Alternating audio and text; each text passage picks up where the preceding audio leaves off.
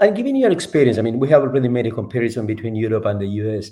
I mean, what, what would you say about the rest of the world, if you have any experience or, mm-hmm. or any comment on that? Um, I think that the maturity of procurement is in different places around the world. You know, depending on um, you know when when procurement kind of professionalized in each country so i think about australasia you know australasia is probably behind europe but that's because a lot of a lot of folks in europe moved to australia and then the professional organizations moved to australia and then that's how it kind of professionalized.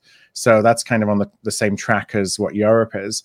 Uh, the middle east probably came um, you know is behind australasia but is starting to professionalize. Um, in South America, I think that uh, what was interesting in my experience, so I'd love your experience because obviously you have so much more experience than I do here. I just have the insights into managing a team there, was that um, it's really dependent upon like a lot of company a lot of companies and organizations in South America are specific to South America. There's not a lot of global companies that are headquarters out of South America.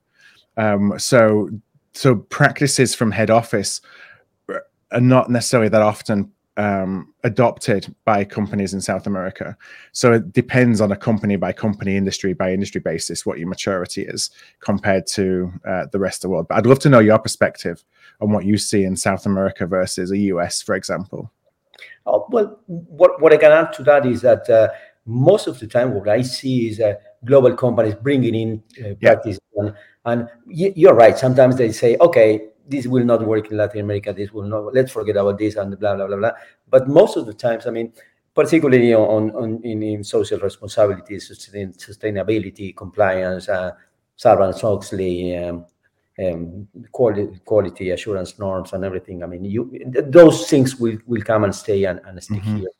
Um, but on the rest, I think we we we are lagging behind a little bit from from from I would say from the US even. Yeah.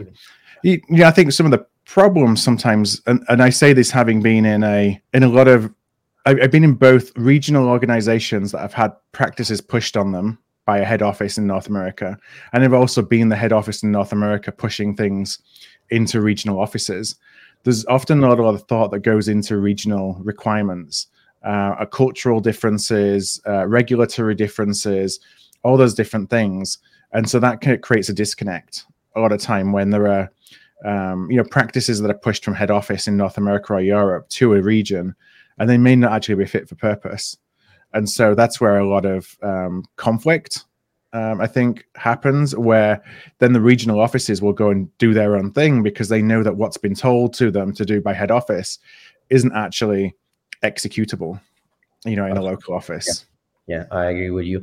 And changing a little bit of the subject, but but, but still on on on on different practices levels. I mean, how would you break on? I mean, how close are CPOs in Europe and in, in the US to get into the C level, to real mm-hmm. C level? I mean, I already asked answered the question by saying CPO, but uh, how how close are there? Do you think yeah. they are? Is that a fantasy or is it reality? I think it depends on the industry and the company and how they value procurement. Um, it's funny, you know, a CPO role, uh, uh, which in its title is a C level, can still report to a director of finance or mm. can be layered fairly low in the organization. Um, I, I, see that in manufacturing businesses or businesses that are heavier on on material costs, you know, the um, that go into cost of goods sold, probably have a higher level of um, a closer to the C-suite than those businesses where procurement is solely focused on um, you know, the below the line. So just operating costs. I think that we're not as far, not as close to the C-suite as we'd like. Still, mm-hmm. generally speaking, um, I also think that it's on procurement to force the issue. You know that we shouldn't wait for, we shouldn't be wait to ask to be invited um, to those conversations. It's on us to demonstrate our value, mm-hmm. um, so that when we get the opportunity, people realize that there's a lot of value we can bring. And who's who's? I mean, if you would say, I mean, here are two or three tips for you to to to to create value and to show the value because I mean, value creation is something everybody talks about. Everybody is about, mm-hmm. let's create value, and yeah. very little at the very end of they say, okay, this is value creation, and this is how you need to show it to your CEO. Yeah, that's a great question. So I think if, if I think of three ways to do that, the first thing is uh, I, I, do want to preempt this by saying value means different things to different people. Right. So perhaps the first thing is to actually understand what that means in the context of your organization. You know, we always talk about um, aligning the capabilities of procurement with the needs of the business. Mm-hmm. And, and the needs of the business may differ, and they may be different from what we perceive as being the needs of the business. You know, an example for that could be that um, we have this perception in procurement that the CFO only cares about cost.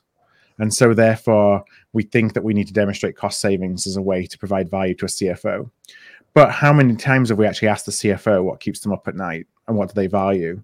You know, and when you do that, very little is it cost. You know, there'll be some other risk factor. Mm. Or as a CFO is becoming more strategic, it's probably a business, a, a broader business challenge or opportunity that keeps them up at night. Um, so having that self awareness of what the business needs and then reorienting what we do to support that, I think is the first thing because then at least we can define what value means for the business. Um, you know, a second thing I would say is we got to fix pro- fix broken processes. So you think of the vast majority of interaction that a anybody within the business has with procurement is when they're trying to buy something that's simple. You know, they're mm-hmm. trying to buy the cliched stationery or um, you know some some MRO or just something that is low value, and so their only experience of procurement is what's the process like to buy that. And if that process is broken or it's not friendly or it's using technology that's difficult to use, then their whole perception of procurement is that procurement is a problem and procurement's somebody that gets in my way. And when we do transformations, it's really easy to focus on oh, we're going to change our value proposition and we're going to do all these new wonderful things. And we're going to create value in all these ways. But if at the end of the day, the, the way for people to, the, the basics, you know, how to get your suppliers paid, how to order the most simple things, if that's broken, then people are going to be complaining up their chain of command about how hard it was for them to buy stationery. And that's the perception that the whole business will have on working with you. So you need to fix those processes before you can really focus on bigger things, in my mind. Um, Phil, let, let me ask you one yeah. thing. It's even worse now because with the procurement and, and, and, and the, the, buying cart and everything, and made so easy for anybody to buy on internet. I mean, uh, the, the, the, idea of, of, of buying, of, they, they associate procurement with buying and with just one click. Yeah. You know, do you, so, uh, you know, as I was brought up in procurement, I saw around me all the time this mindset of the procurement person that we are the only people that know how to buy something. And if somebody else buys something in the business, then they're obviously buying it wrong because they don't know how to buy. And the reality is, everybody buys their own cars, they buy their own houses, they buy things every single day. We they all need, and it was it's like this way of us trying to tell ourselves that we're superior in doing the act of buying than everyone else in the business, which isn't true whatsoever. And I think that created some of the divide between us and our stakeholders uh, because we look on we look down on anybody else doing it except for ourselves because we think well that's our job and that we're the ones that's we're here to protect our business from doing silly things. Um, you know and a stakeholder feels that and they say well how do you know what i want more than what i know that i want?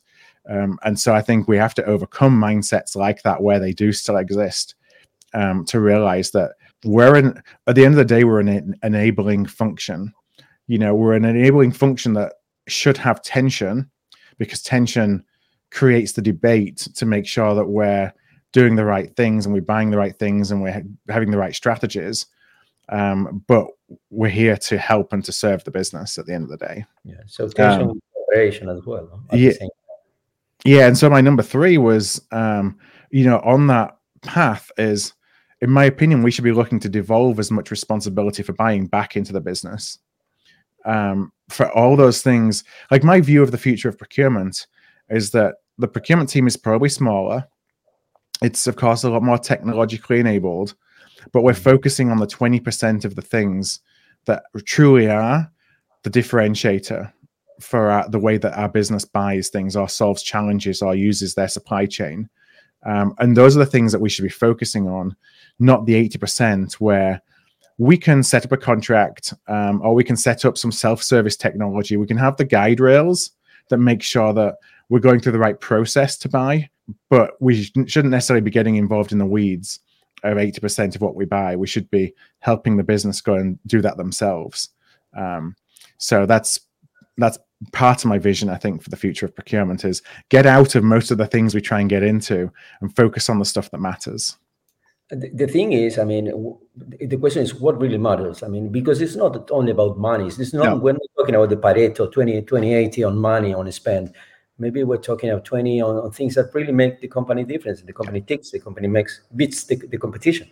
Yeah, innovation. It's, it's, um, you know, I was talking to somebody who's a head of uh, digital procurement in a large shipping company, mm-hmm. um, and he was saying this is more in the context of technology within procurement, but I think the same applies to just the way that our operate, like the procurement operating model.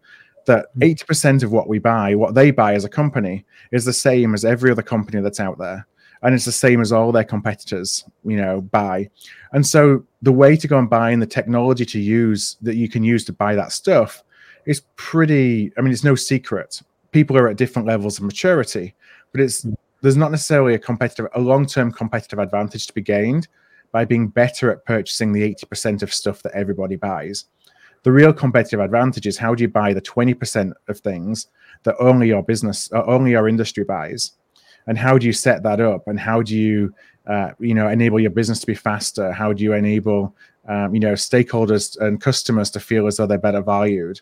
Um, and by focusing on that 20% is where you're you know when you're in an industry like he's in an industry of a shipping business where there's seven or eight global companies how for that 20% can they buy better than their other competitors and that's how procurement will drive competitive advantage this brings me to again to the connection between supply chain uh, and procurement and supply chain design and supply chain management and supply chain execution, which is, is, is all very very neat together. And and yeah. let me go back to your second point because you mentioned that, that this is everybody can buy. Yes, I tend to agree with you but that's that's why I think there is another word it's procurement or purchasing. I mean, I, I think there is a difference in the US and the UK mm-hmm. words, but but yes, I mean there is a different uh, perspective. Just don't to just push one button right. and, buy. And I think it's always an interesting debate, you know, the procurement versus purchasing debate because it's different by industry as well. Mm-hmm. You know, when I was brought up in automotive at the beginning of my career, it was purchasing, but purchasing mm-hmm. didn't mean just the transaction side. Purchasing meant everything. But of course, you go into a services business like you know i've been in, um, in financial services or fmcg or technology you know and they look at purchasing as being the pressing the button whereas right. procurement is that's all the strategic stuff